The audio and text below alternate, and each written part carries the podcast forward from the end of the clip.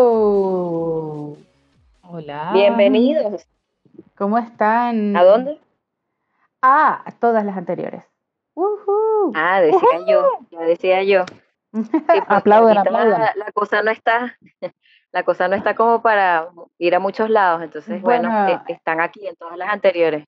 Justamente eh, estamos haciendo este episodio cada una desde nuestras casas y por eso es que de repente no nos, o sea, como no nos estamos viendo las caras, pues obviamente no, como que no sabemos la reacción de cada una ni nada. Entonces, bueno, que sea lo que Dios De quiera. forma remota. Esta es la nueva Es versión del tra- trabajo, ¿ves? Y de la Claro. diversión, todo Sí. remoto. Tal cual, tal cual. Este, bueno, nada, Así ajustándose. funciona el mundo. ajustándose a lo que nos ha puesto la vida, porque ajá, Porque, Cada uno lleva su cuarentena de la mejor forma. Claro, claro. to- Pero totalmente. me encanta porque ese, ese termina, esa frase que dijo Mario ahorita termina siendo como la conclusión de muchos temas últimamente. Es como, no sé, despertar de Chile, ajá, y ajá, porque ajá, Porque y ajá, coronavirus, ajá, porque ajá. Bueno, Es que, es que es así y nos ha, y nos ha tocado, ¿no? Le voy a decir una cosa, antes de empezar a hablar, tengo que mandarle saludos a las personas que nos escuchan desde los Emiratos Árabes Unidos, porque nos escuchan desde allá, lo dicen los números, no lo Ah. decimos Muy bien. nosotros. O sea, no lo estoy No inventando. estamos Exacto. inventando la cifra.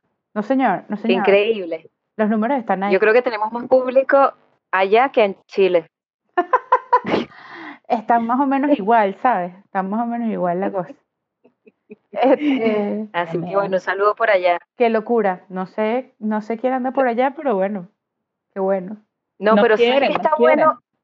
¿Sabes qué está bueno de allá? Que ellos ya están tapaditos. Ellos no necesitan que si la mascarilla y vaina, sino ellos ya están así todo tapaditos. Las chamas, bueno, imagínate, Es deben verdad. tener así outfit de todos los colores y vainas. Están tapaditas, mareca. No se van a contagiar. Qué loco. ¿Será que ellos no tienen que estar como socialmente aislados? Porque ya no te cae que si la saliva de la otra persona. Bueno, pero igual Claro. tienen que abrir puertas y demás, o sea que igual está loco pues el tema. Y bueno, pero Claro, igual pero eso se pos- supone que te quedan los zapatos, tú vienes, entras, sales de tu casa con los zapatos, aunque ellos no utilizan zapatos dentro de las casas. Por eso, ellos están un poco, yo creo que más listos para esto que nosotros. Sí. No, Visionarios. lo encuentro muy loco esto, muy loco. Así como encuentro demasiado loco que el príncipe Carlos tenga coronavirus. Marica, sea, karma yo juraba-. Yo juraba que esa gente estaba eh, como lejos de que cualquier cosa les hiciera daño.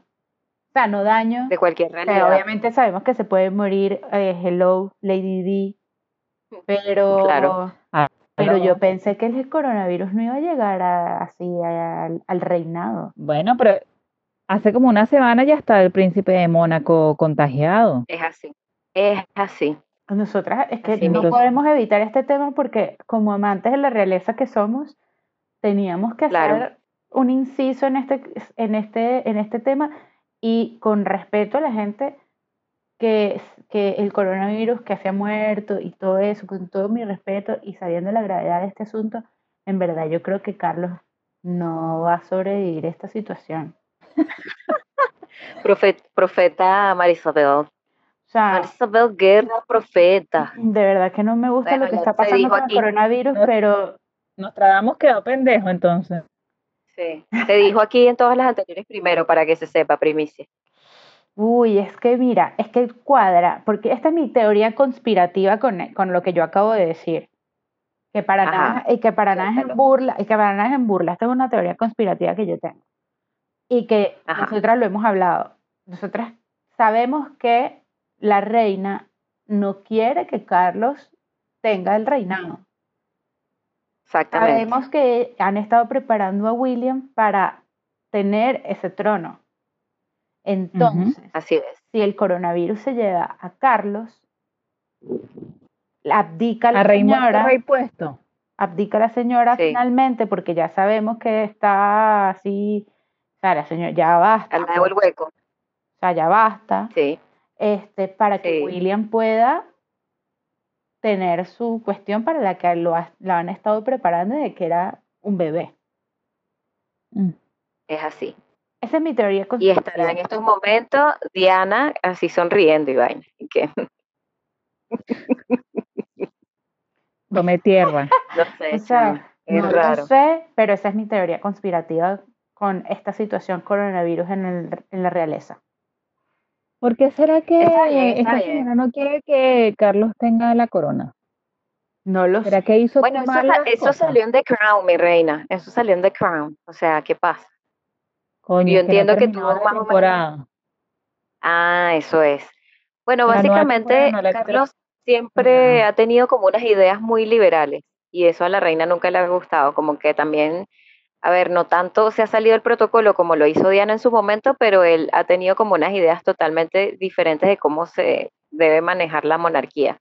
Y a eso súmale que está Camila, que nunca fue como, ¿sabes? Nunca le gustó a la reina. Y hasta donde yo sé, no sé si fue un chisme o una noticia, que decían que Camila, o sea, que la reina aceptó que ellos se, se casaran si Camila nunca es reina. Mm.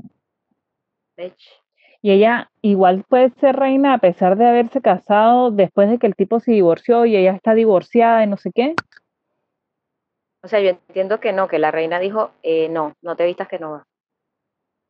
Ah, perfecto. Locura, locura. Pero bueno, en fin, en a fin de cuentas, no vinimos a hablar de eso.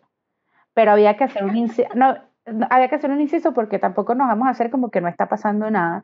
Pero también Pero como nos entretiene este tema de la realeza, nosotras nos que- entretiene, nos alimenta, ¿ves? es que ahí está el tema. Yo creo que hoy necesitamos más cosas para despejar la mente, este, para pensar en Para otra cosa mental. que no sea el fin del mundo, porque de verdad que todos los días hay una noticia nueva y yo de verdad creo que este mundo se va a acabar en cualquier momento. O sea, ayer era un tsunami, el otro día era que si unos meteoritos, una no sé qué, este, entonces de verdad, mira, yo- puma- aquí lo único que falta es que venga el puma suelto. Este, aquí de verdad que falta es que salgamos a la calle, venga un perro y nos haga pipí encima. Ha único- pasado, no me ha pasado. No, pero es lo único que nos ha pasado en este momento. Ya, Entonces, entiendo, entiendo. como necesitamos de otras distracciones, hoy vamos a hablar de otras cosas. Estamos haciendo, Hoy vamos a yo hablar, creo que estamos, estamos al 100% de home office, ¿no? sí, yo creo, sí. Así Bueno, es, con las que por, se- por Pueden, porque yo no puedo estar en home office. Claro, las que pueden hacerlo.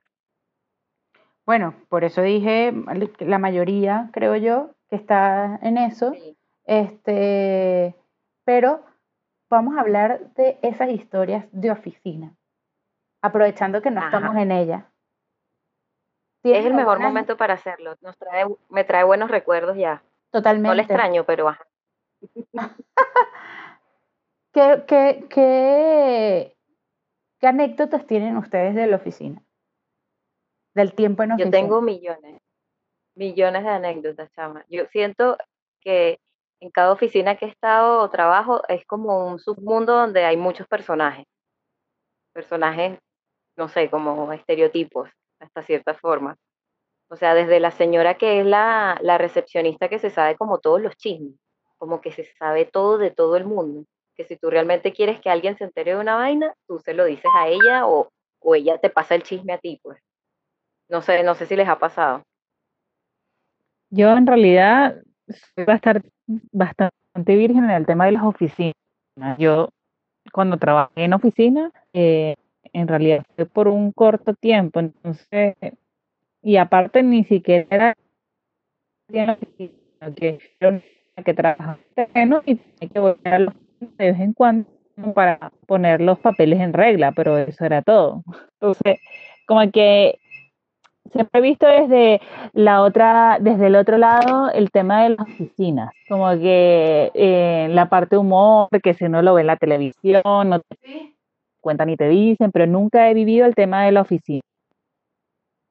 Ya, pero sí, o sea, estar en un espacio con compañeras de trabajo, pues, o sea, hay, hay una dinámica. Bueno, ¿cuál es esa dinámica? O sea, yo no sé si yo lo he comentado en alguna oportunidad, pero es que yo trabajo en el área de educación, yo soy profesora, entonces en realidad lo que máximo pasa es la sala de profesores y tú ves a tus compañeros de trabajo 20 minutos durante y ahí adiós. Ya, pero digamos que sí, horas de almuerzo, de oficina, de tomarte unas birras o que si cómo organizas la comida en la nevera, que de eso tengo un par de anécdotas, o sea, eso no mucho. De verdad que no, no. Coño, pero qué suerte, marica. Estamos teniendo interferencias con Tina porque, bueno, porque estamos cada una en su casa, pues no estamos controlando el internet de nadie. Este, eso de repente se puede escuchar medio entrecortada, pero este, tenemos la idea, tenemos la idea principal. Bueno, es que aparte de todo esto, hay que comentar de que eh, uno de estos se conecta por internet y en este minuto está todo el mundo haciendo home office. Entonces, eh, las líneas de internet están ultra, ultra saturadas. Entonces, obviamente, eh, la calidad del internet es como fluctuante. A veces está bien, a veces no está tan buena. Claro, claro, por supuesto, por supuesto. Estamos súper claros en eso. ¿Y a ti, Mari, cuál ha sido tu experiencia o algo en particular que puedas contar? O sea, por lo menos a mí con el tema de la nevera siempre ha sido un issue y yo trato en lo posible de no meter mis cosas en la nevera, al menos que realmente necesite refrigerarse porque la gente aquí en Chile me ha pasado en dos oficinas que se roban tu comida a ese nivel. Mira, ¿sabes qué? No me ha pasado porque yo cuando llevo comida a la oficina no la guardo tampoco en el refri porque no, o sea, no llevo cosas que sean así como tan necesarias de guardar. Eh, pueden esperar un momentito porque tampoco es que, o sea, tú la sacas del refri de tu casa y te la llevas fría y después no pasa tanto tiempo como para que algo se te dañe. Exacto. Pero, por ejemplo, si me pasa, y es algo que yo no sé si a todo el mundo le pase, es con los microondas. A mí me parece que todos los microondas del mundo son diferentes. O sea, sí. cuando tú llegas a la oficina, cuando tú eres nuevo en una oficina, lo primero que te toca lidiar, y es como con vergüenza, no sé si a usted les pasa, pero con vergüenza es cómo demonios funciona este microondas. Claro, y como que totalmente. yo creo que nadie piensa en que te tienen que explicar cómo funciona el microondas te dicen, mira, sí, aquí está la cocina, o sí, aquí almorzamos todos, pero nadie te explica, mira, el, microondas funciona de esta manera. Es una locura, o sea, tú te paras al frente del microondas y es como un mundo nuevo, o sea, todos funcionan diferente, todos tienen un botón distinto. Imagínate que el otro día llegué a, la oficina y el, el microondas, los botones del microondas estaban en ruso. Ah, muy bien. En ruso, en ruso. O sea, ¿dónde se aprieta? O sea, no, y también la fuerte que no te digan. No, que no, que este micro se tarda mucho en calentar. No, este caliente muy rápido. O sea, y que cuando estás nuevo, cuando estás nuevo, eh, pasas así como más vergüenza, pero claro, y ahora yo me paro frente al microondas y tengo tres años trabajando en la empresa donde yo trabajo y digo, claro, epa, ¿quién me cambió el microondas aquí? O sea, ¿por qué me lo están poniendo en ruso? Nosotros no hablamos español, es la cosa, pero en ruso. Sí, too much, too much. Eso sí no, no me ha pasado, pero ahorita en el, en el, trabajo que estoy actualmente hay dos microondas y efectivamente hay uno que es el bueno y otro es el malo. Entonces siempre se hace la cola para el que calienta más, entonces en el que calienta menos, bueno, te tardas más y cada uno funciona diferente. Por suerte bastante sencillos, la perillita uno y el otro muy parecido a uno que en el que estoy otra vez, pero es verdad, es un buen punto ese el de, de la enseñanza del microondas, no lo había pensado. Pero usted, por ejemplo, nada que ver con el microondas, pero a ustedes no les parece, a mí me parece que eh, a nivel de gente, como a nivel de equipo, no sé, este, hay una diferencia entre lo que nosotros vivíamos en Venezuela y lo que se vive acá. Yo encuentro que acá en Chile el nivel de chisme es mucho mayor que lo que pasaba en Venezuela. O quizás uno no se enteraba tanto de las cosas como ahora, pero el momento de tejido es primordial, o sea, casi que lo necesitas para vivir. Sí, mira, lo que pasa es que en mi oficio de, de diseñadora gráfica, yo siempre he estado, en Venezuela estuve mucho en agencia, era como el target, y el mundo de agencia es como mucho oficina, pero divertido, relajado, como que cada quien en lo suyo, ¿no? Entonces yo siempre me aíslo en mi pantalla, mis audífonos o mi música y mis diseños, y de vez en cuando si hay una dinámica tipo grupo, tipo algo que está sucediendo en la oficina, yo me, me conectaba con el resto del mundo. Aquí en Chile, que no he trabajado en, en, agencias, sino más en una empresa en particular, eh, también he aplicado la misma, pero es difícil por lo mismo que tú dices de que todo el mundo te habla todo el tiempo para comentarte sobre algo que le pasó a alguien o que está ocurriendo en el minuto. Entonces, a mí eso sí, o sea, yo sí lo siento así, como que aquí es mucho más onda, mira, viste que esta llegó tarde con el pelito mojado. ¿Y que quién? yo estoy totalmente en otra, en otra dimensión. Y bueno, a veces no sé si paso por, por antipática o lo que sea, pero es que de verdad no, no estoy acostumbrada como a, ese, a esa dinámica, que a lo mejor acá es muy normal. Yo creo que a veces uno, por ejemplo, lo, lo digo por mí también, es bien difícil no caer como en esa dinámica, porque finalmente todo el mundo está en eso y, y tú, ¿sabes? como dices tú, Carly, de repente es que puedes pasar por antipática o algo así, pero cuando están en un momento de como de compartir todo el mundo y se, y se habla de eso, es como difícil no caer o no meterse en esa dinámica, ¿me entiendes? Porque está pasando. Claro. ¿Sabes? Lo que está pasando es lo que está haciendo el resto. Entonces, como que uno se une nada más al tema. Pero yo encuentro que sí, aquí es, o sea, aquí mucho más que en Venezuela, eh, lo he visto como más fuerte ese, ese tema. Claro. Bueno, en el caso de Tina está difícil comparar porque ella vino a trabajar, fue aquí en Chile, ¿no? Exactamente. Pero Tina, bueno, es que tú trabajas en un mundo que da demasiado material. Porque los papás... Los padres, ¿qué tal los padres? ¿Qué tal los padres? Cuéntame más. ¿Cómo es una reunión de apoderados? Que llaman aquí, lo que llamarían en Venezuela una reunión de padres y representantes.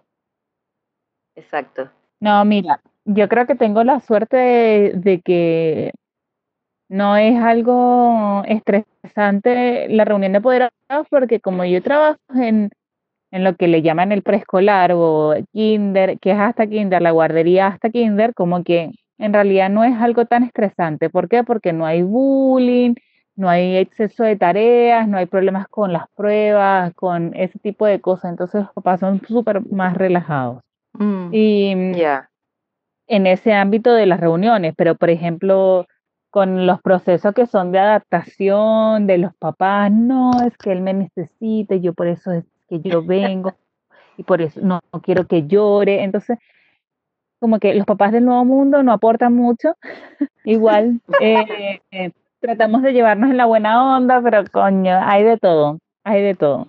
Y con respecto al tema de los chismes, no sé si es que yo también me considero un poco afortunada. Somos 19 mujeres, mm, solo mujeres, trabajando en, mm. ese, en ese equipo y en realidad eh, son muy, muy pocos los conflictos que tenemos. En, general dicen que trabajar puras mujeres, eso es como, no joda, como una hoguera.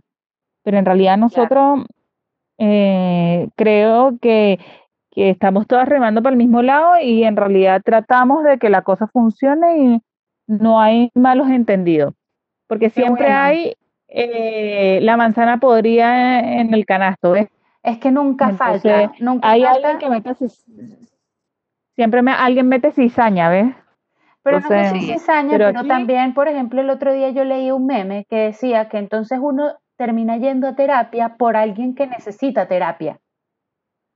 Claro. Y, en y, quizá no es crear cizaña, o sea, no es una persona que siempre esté como pendiente de hacer mal, sino es una persona que viene arrastrando como muchos problemas y, de repente es como su manera de somatizar toda su vida es como generando más, no sé, problemas o discordia sin, sin querer, o sea, sin querer de, de forma mala decir, ah, hoy, hoy me levanté con ganas de crear un problemita en la oficina.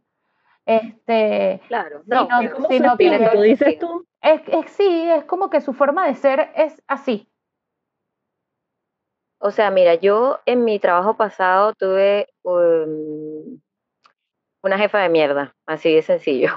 Y dentro de todo, siempre dentro de todo, siempre sí, eh, pero dentro de todo, uniendo a lo que dice Mari, yo analizando esa experiencia laboral que tuve, dije, oye, dentro de todo yo tenía tanta lástima por ella, sentía lástima porque yo decía, esto es lo que Mari dice, o sea, su vida, o sea, su vida es tratar a las personas como las tratan porque ella internamente tiene unos peos muy heavy y unos vacíos súper arrechos.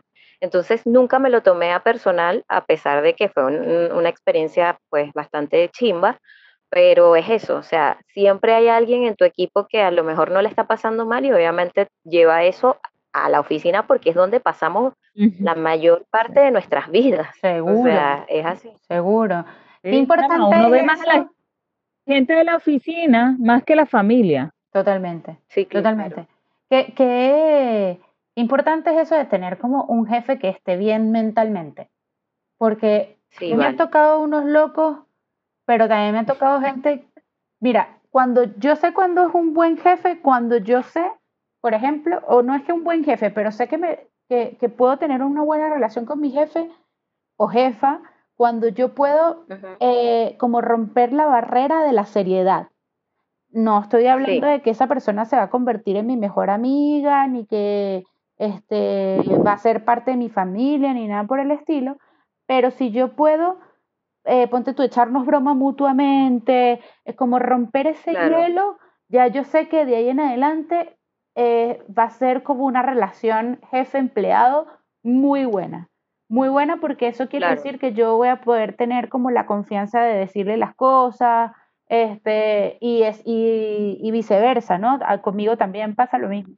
Entonces, entonces yo creo que es demasiado importante. A mí me, toca, a mí me han tocado locos y locas eh, desde el punto de que me acuerdo cuando se murió mi abuela, yo estaba, mi primer año acá en Chile, este, y la, esta persona me dijo así como, mira, eh, bueno, si tú te vas a ir a Venezuela bien, pero me dejas todo listo porque yo no puedo hacer tu trabajo. Y yo así que sí, llorando a mi abuela. hijo de... Entonces como, como que dije, mira, no, o sea, a ver, un poquito de tacto. Se te me, se te me fue el tacto. Totalmente, chama. Yo, yo, la, yo por suerte solo tuve esta jefa de Shed y fue un periodo muy corto de tiempo. He tenido otros jefes, bueno, en Venezuela, aquí en Chile, que no han sido, fíjate que no han tenido esa, esas habilidades tan blandas como las que dice Mari, de que tú puedas bromear o otra cosa, pero por lo menos con la jefa que más tiempo estuve aquí en mi experiencia en Chile, si bien era una persona súper seria, yo siento que era una persona que era receptiva y eso es súper importante para mí. O sea, que hay respeto, pero tú puedes, sabes, comunicarte y expresar tus inquietudes sin ningún problema o sin sentirte como, sabes, como que no vas a tener un feedback. Entonces, en ese aspecto a mí me fue muy bien con esa jefa, eh, a diferencia de otros compañeros, que eso también pasa muchísimo. Todas las personas en oficina somos distintas, distintas personalidades, distintas formas de pensar. Entonces, aunque sea la misma jefa, no todo el mundo tiene el mismo, la misma opinión o el mismo feedback, pues. Este, bueno, nos faltan los, al puro estilo chileno, chupa medias, a la bola. Sí, sí, sí. De ese, de ese yo conocí uno y era insoportable, era insoportable ese tipo de, de ¿cómo se llama? De compañero, o sea, era realmente, eh, o sea, como que no, no lo disimulaba ni un poquito. Tuve ese tipo de compañero y, y bueno, no sé cómo le está yendo ahorita, pero en su momento logró escalar muchos peldaños dentro de la empresa gracias a eso, debo decir. es que No sabría qué decir al respecto. Eh, sí, o sea. Meritocracia. Yo creo que eh, no importa cómo tú seas mientras hagas bien el trabajo, o sea, porque si tú quieres como, como eh, chuparle las medias al jefe, bueno, da lo mismo, pero si tú eres buen trabajador y lo haces bien, está perfecto, pero si tú, si tú creces solamente porque eres chupamedia, no, no, no va. O sea, esa parte no, claro. no es la que no cuadra. Lo que pasa mucho lo que pasaba mucho con esta persona es que una forma de lucirse era siempre trayendo nuevas ideas. pero las nuevas ideas no eran nuevas ideas para su departamento o lo que a él le competía hacer, sino nuevas ideas para que el resto de personas lo hicieran. Entonces siempre nos cargaba más trabajo a los demás. Entonces era así como que, coño, ¿y por qué no se te ocurre mejor, este, no sé, darte un pellizquito en la bolita? O sea, de verdad, como, qué fastidio. O sea, siempre se le ocurrían ideas y que, ah, no, vamos a hacer más, más pancartas o más banners para la web de cada producto y es así como que quién lo tendría que hacer Kerlis. Y es como, ah, qué buena tu idea. Déjame ver si mm. se me ocurren algunas para ti. ¿sabes? sí, sí, no, eso, eso, eso jode. Es que jode mucho el ambiente. Pero, por ejemplo, yo me he dado cuenta en esta temporada que no nosotros acá en Chile no tenemos tanto tiempo haciendo home office. Bueno, no, sé, no sabemos cuánto, cuándo va a salir el, el episodio, pero no tenemos tanto tiempo haciendo home office. Pero sí me he dado cuenta que en este poco tiempo, eh, yo al menos, eh, mi, equipo, digamos, el equipo donde yo trabajo, nos, como que sí nos hemos unido más ante la adversidad. Porque sabemos que tenemos jefes complicados, por ejemplo, entonces tratamos de brillar y de que el, el otro también brille para que, para que podamos seguir haciendo un buen trabajo o, por ejemplo, tenemos, yo encuentro que en este momento tenemos mucha mejor comunicación que estando dentro de la oficina. Eso me pasa demasiado en este momento.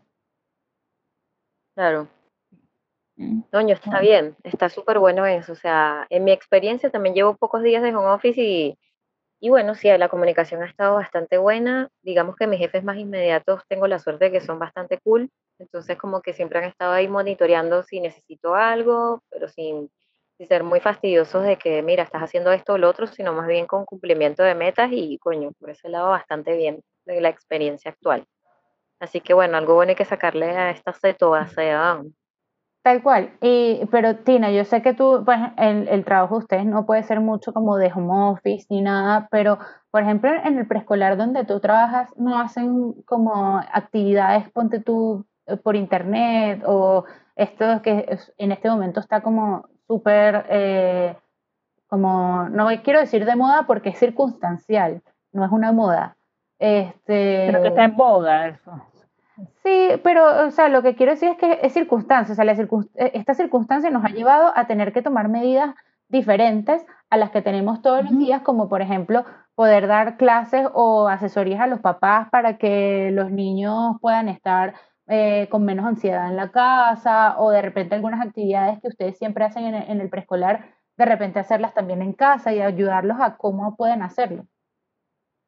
Bueno, o sea, hicieron como una lista de reproducción en YouTube de todas las canciones que suenan durante el día en el jardín, porque ah, es muy clásico que los papás dicen, ay, mira, hay una canción que siempre me canta y que quiere que se la ponga y no sé cuál es. Claro. eso, eso ya lo hicimos. Por otro lado, eh, se están enviando actividades de forma semanal. No, nosotros no pedimos feedback, a diferencia de los colegios, porque los colegios están haciendo como un seguimiento, a ver si hacen las tareas y todo claro, eso, porque, tú trabajas otro objetivo. Claro, eso iba a decir. Esto es más que nada estimulación y todo esto. Entonces, em, se han enviado las cosas, pero en realidad no hay feedback. No sabemos si es que los papás también están vueltos locos entre el home office y tratar de lidiar con los niños dentro de la casa o, o realmente no están interesados o si los hacen y no nos hacen, o sea, y no nos dicen que los hicieron, pero yo creo que muchos los hacen tratando de, llevar la bicicleta. Yo creo que no, no, no les dicen, pero muchos papás están más bien, yo creo, o, yo los o yo los veo como buscando información este, para poder entretener a los chicos, porque este, vamos a estar claros, uno ya se vuelve loco y nosotros somos más conscientes de lo que está pasando imagínate ellos que no entienden mucho y este encierro, pues los puede volver locos. Además que nosotros le podemos pasar mucha ansiedad a los niñitos también y no nos damos cuenta. Mm. Claro. Bueno, hablando de eso de los papás con los niñitos, a mí, no sé cómo han estado ustedes en su día a día viendo historias en Instagram, pero este, en estos días vi el de mi ex jefe allá en Venezuela, que tiene tres niños, y yo les daría un premio de, o sea, de lo didácticos que son ellos como padres, porque en verdad hasta él, hasta él lo he visto bailando con los niños, haciendo coreografía de estos jueguitos de dance ¿sabes? Sí. Como de videojuego Sí. y los ponen a hacer experimentos que sí con cartulinas, cosas de física, de química, así, pero muy, muy didáctico que yo dije, o sea, por favor, nominemos ya, nominemos ya a esta gente como Yo me quito el sombrero mm, a todos los papás de, en, este, en un momento como este, sin poder salir, porque de verdad que hacer actividades como en casa 24/7 es para volverse Claro. loco, para volverse loco. Yo creo que es una No. prueba muy heavy de, de familia, de todo. O sea, si para uno, por ejemplo, yo, yo soltera, viviendo sola, es ya, es por un lado, a ver, a mí no me molesta el encierro para nada, nunca me ha molestado, pero digo, en algún momento dices, oye, saldría un momentico a la esquina. Este, claro, como que ellos no tienen eso y es una prueba porque finalmente tienes que convivir por mucho más tiempo en un solo sitio cuando, cuando la rutina de siempre es que se separan porque van a trabajar, pasan casi todo el día afuera, se vuelven a unir en la noche, este, y ahí es donde comparten más, pero es un periodo de tiempo mucho más corto que el, que, que, que el, digamos, que el de ahora. Ahora es No, todo el día. ay, y no les no los pueden sacar ni a la esquina, ni al parque, chama. No, el- nada. sí, Entonces se hace más difícil el tema porque los niños igual tienen exceso de energía. Para ese cuerpecito que ellos tienen, tienen demasiada energía. Totalmente. Entonces, sí. No, de verdad, mi Les- respeto, mi respeto. Bueno, bueno, nos, debi- nos desviamos, nos desviamos del tema, pero porque no, no nos desviamos del tema a propósito, sino porque el, el trabajo de Tina, la oficina de Tina lo, lo amerita, que uno se desvíe. es Claro, bien particular.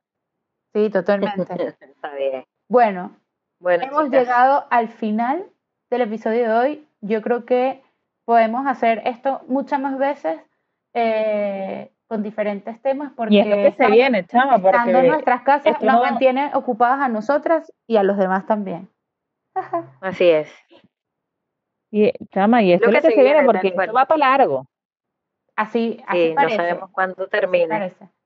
No Así que bueno, Pero bueno, nada. creo que lo- el, lo mensaje es aprovechar el tiempo de ocio y, el, y tratar de disfrutarlo al máximo porque también podemos aprovechar como una- un momento único de nuestras vidas donde quizás podemos Ojo. hacer cosas que siempre Oye. nos quejábamos de que no teníamos tiempo de el- hacer. Y el de no ocio también. O sea, a ver, a mí me, ha, me ha gustado estar trabajando desde mi casa porque hay cosas que yo puedo atender mientras estoy traba- mientras puedo trabajar, o sea, al mismo tiempo, cosas que no puedo atender mientras estoy en una oficina, porque tengo que trasladarme mucho, porque, no sé, pero por ejemplo hay cosas que puedo hacer estando desde mi casa y además eh, mantener el mismo ritmo de trabajo. Entonces yo creo que es súper bueno eh, aprovechar ese momento que es único y no va a volver a pasar.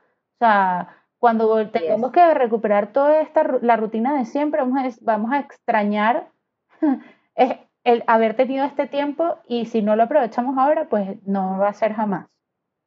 Ujú.